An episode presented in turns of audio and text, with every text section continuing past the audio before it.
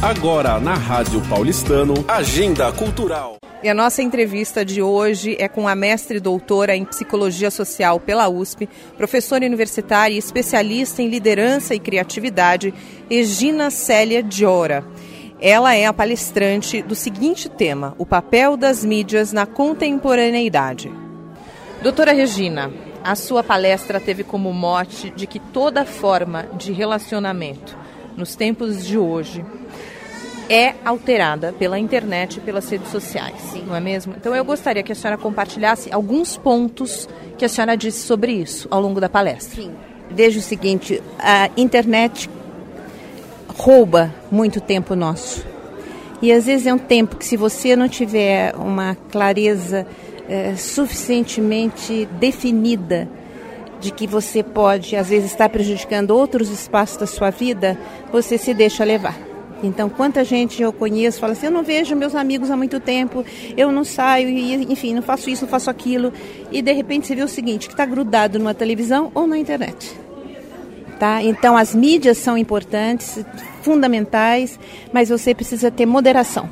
Os 24 horas que você tem no dia, ele precisa ser melhor dividido e definido e tem de ter espaço para tudo, para não fazer nada, para fazer muita coisa, para fazer pouca coisa. Fazer às vezes coisas que você não gosta que são necessárias na sua casa, na sua família, e fazer coisas que você adora fazer. Porque a vida é isso, passa tudo muito rápido e você tem opções que são importantes. E essas opções é que vão levar você no final a dizer valeu a pena ter vivido ou não. E, aliás, as redes sociais e a internet, ela também nos rouba, Sim. não só dos relacionamentos, mas de coisas importantes que a senhora citou, que é o contato com a arte, sim. o contato com a gastronomia, coisas que elevam a nossa sim, alma. Sim, sim, fundamental. Eu acho que você tem de ter um razoável um rigor com o seu tempo. Da mesma forma que dizem pra gente, olha, você precisa dormir 8 horas, 6 horas, 7 horas eu digo, olha, tudo bem, dormir é importante, mas curtir um pouco o ócio é importante, porque é nesse ócio que às vezes entram coisas fundamentais. Rever amigos, pensar um pouco, dar uma volta para lugares que você não tem oportunidade de ir, não é? São Paulo é uma cidade que oferece muita experiência interessante. Então você não precisa ficar enclausurado na sua casa, só na frente de uma telinha ou só dependendo da internet. Não você pode andar, você pode conhecer coisas novas, experiências novas, e essas experiências elas são extremamente enriquecedoras. As mídias tradicionais ainda têm suas pautas centradas Sim. na tristeza, na desgraça. Isso foi uma das coisas que a senhora mencionou ao longo da sua palestra também, Sim. né? Agora, como é que nós podemos nos salvar disso?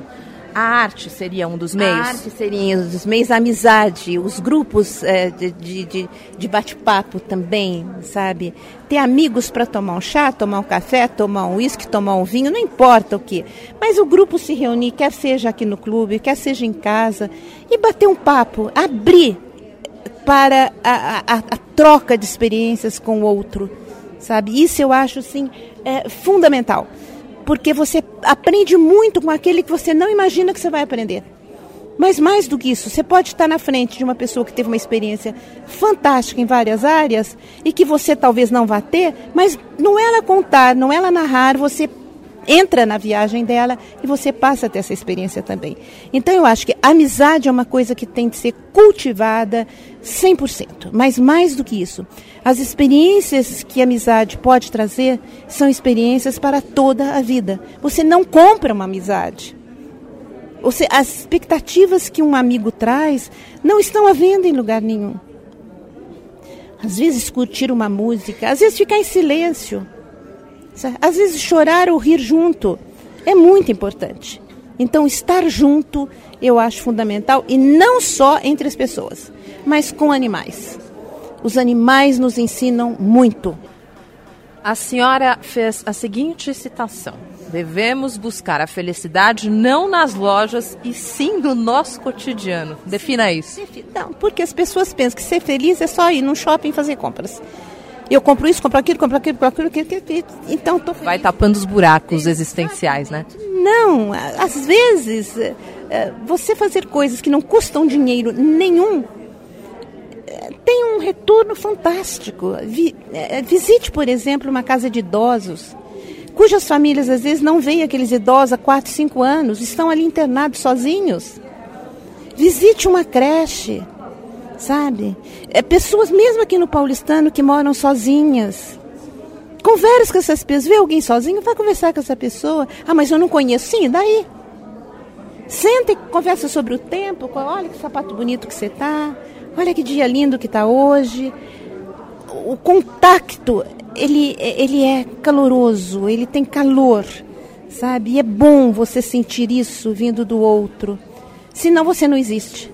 Se eu entrar e ninguém disser bom dia nem nada, e eu não disser bom dia nem nada para ninguém, eu não existo. Muito obrigada pela entrevista, foi um grande prazer. Rádio Paulistano. Uma rádio feita pelos sócios do CAP.